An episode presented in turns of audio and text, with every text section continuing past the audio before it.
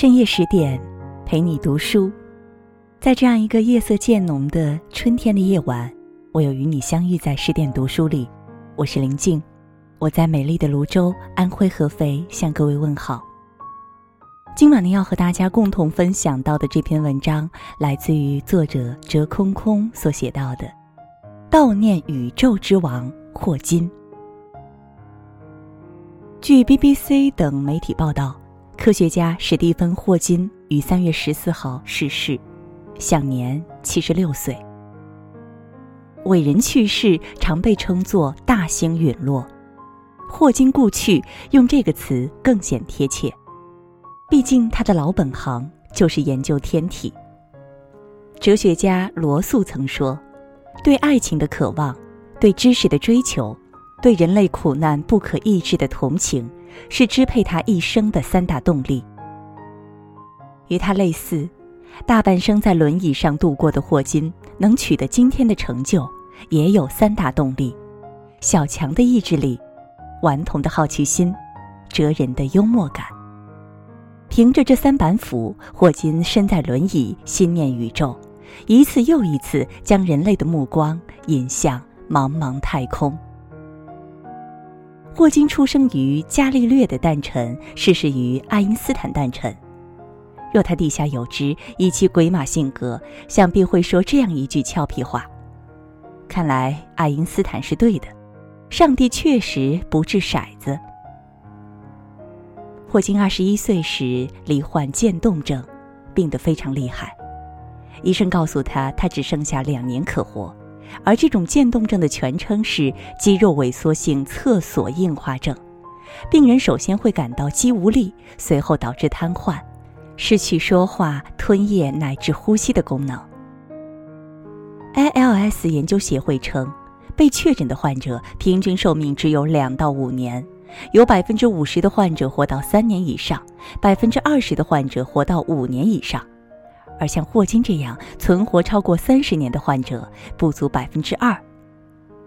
一位教授惊讶地说：“霍金绝对是个奇迹，我从未见到过有人患上 ALS 还能活得如此之久。”霍金的高寿跟他达观的性格不无关系。被确诊后，身边的人都以为霍金会自暴自弃，没成想。霍金却和一个名为简·瓦格纳的圆脸姑娘结了婚。他的结婚理由令人喷饭。当时我浑浑噩噩，狂听瓦格纳，恰好这个姑娘也叫瓦格纳，于是我们就结婚了。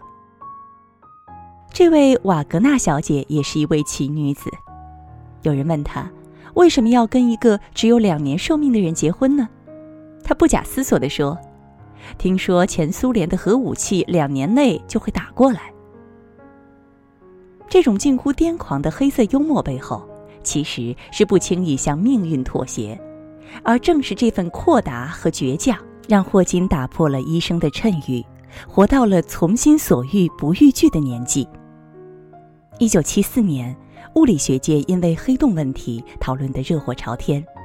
当时的人们已经基本承认黑洞是一个物理事实，但是在天文观测上尚未发现一个确切的实体，只有一个名为天鹅座 X 一的疑似对象。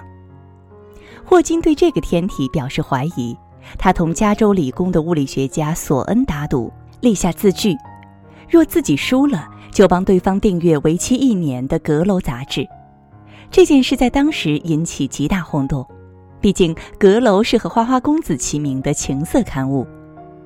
多年后，答案揭晓，科学家验明了天鹅 X 一的正身，确实是如假包换的黑洞。一九九零年，霍金到加州理工大学演讲，工作结束后，径直走到索恩的办公室，把当年的赌具翻出来，郑重其事地摁上自己的手印，表示认输。之后，霍金实践诺言，为索恩订了一年的《阁楼》杂志。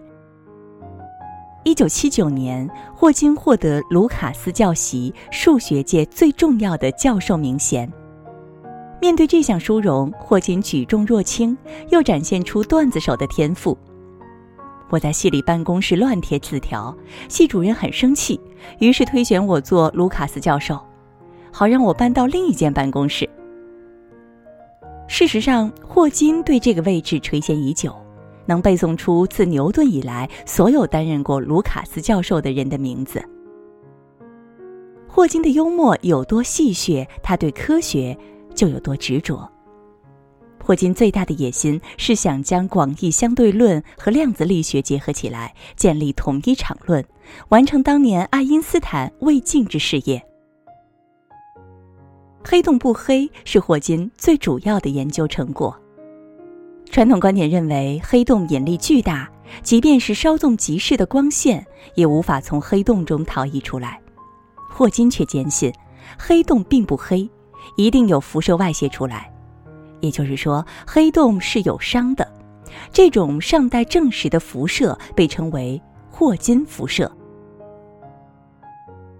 除了创造出黑洞不黑的理论，霍金对穿越时空和外星人是否存在等问题也有独到的见解。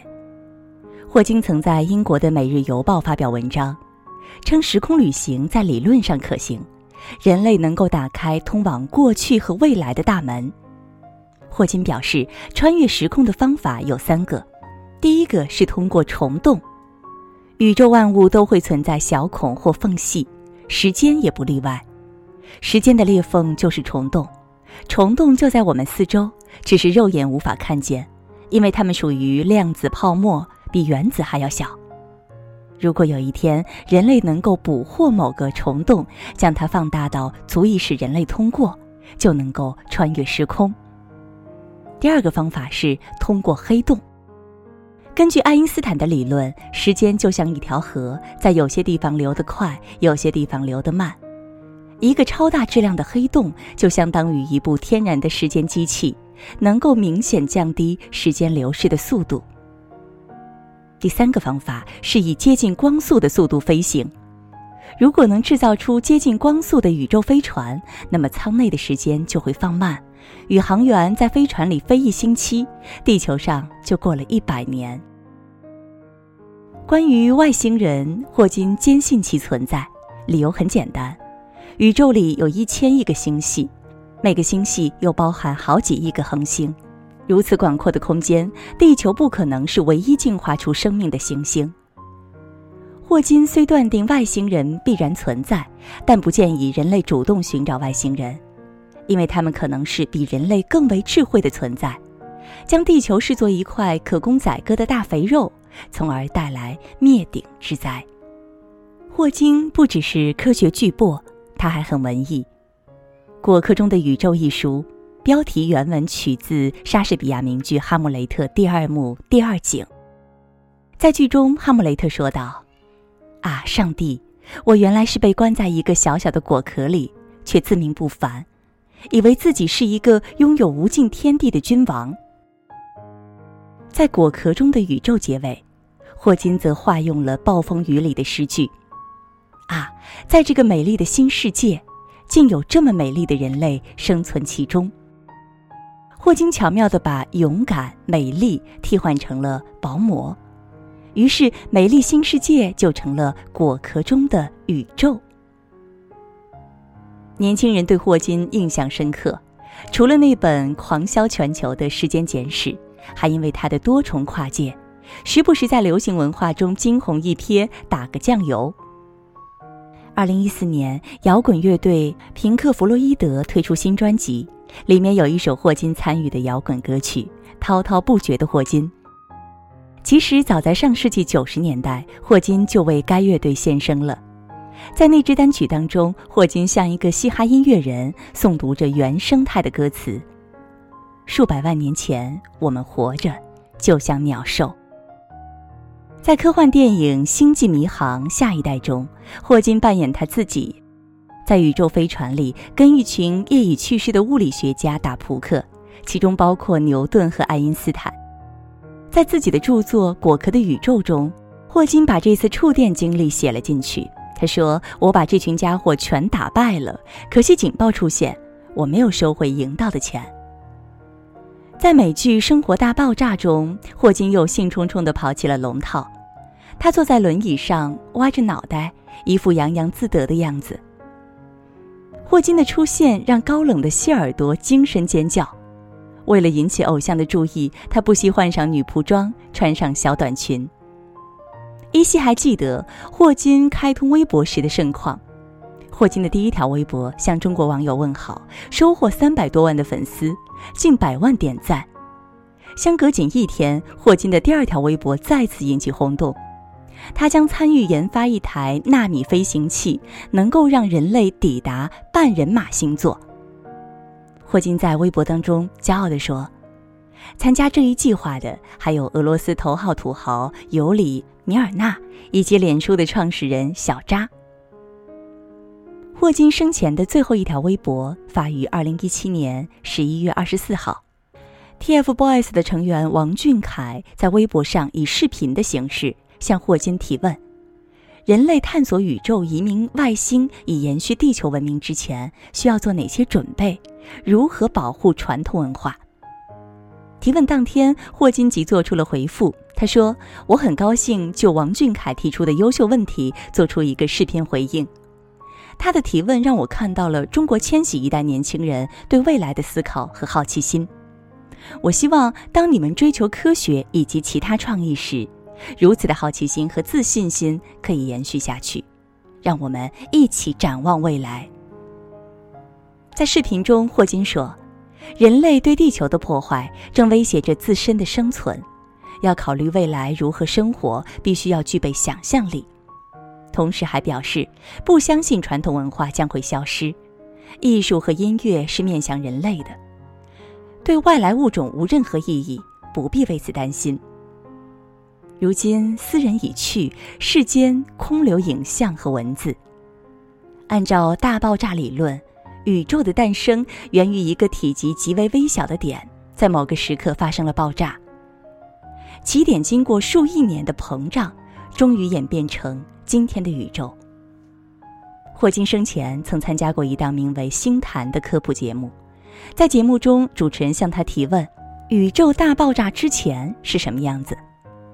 霍金回答：“大爆炸之前，宇宙寂静无声。”人类对于物理学的认识还处在幼稚可笑的阶段，尚未认识到，也可能永远无法认识到宇宙万物以及生命能够以数千维度的形式存在。或许在某个维度，霍金仍在孜孜不倦地探索着宇宙。这是今晚的十点读书当中和各位所聆听到的，来自于哲空空所写到的，悼念宇宙之王霍金。读完以后，你有怎样的感想，或者有话要说，也欢迎大家在文章的底部给我们留言点赞。感谢各位的收听，我是林静。更多美文也欢迎大家关注我们的微信公众号“十点读书”。如果你喜欢我的声音，当然也欢迎大家关注我的个人微信号“晚听经典”。如果有缘，在某一个深夜的十点，我们将依然重逢在这里。也祝各位每晚好梦。别伤我的心，不能没有你。所有一点一滴，完完全全被占据。别伤你的爱，别将我推开。即使必须分手，话别说的太明白。我要。你回头，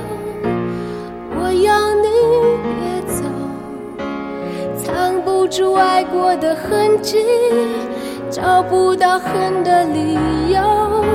我要你回头，我要你别走，豁出去还是该保留，心暗自苦苦恳求，别走。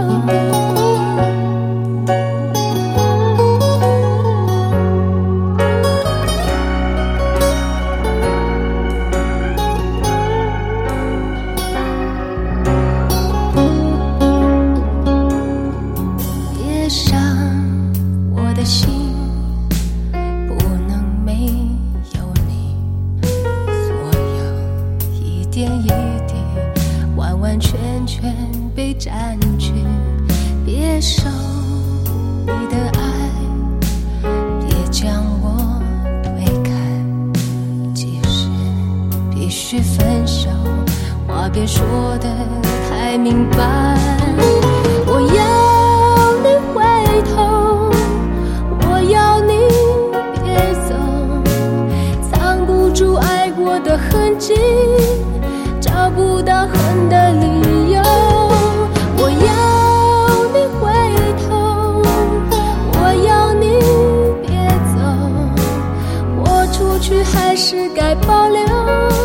心暗自苦苦渴求。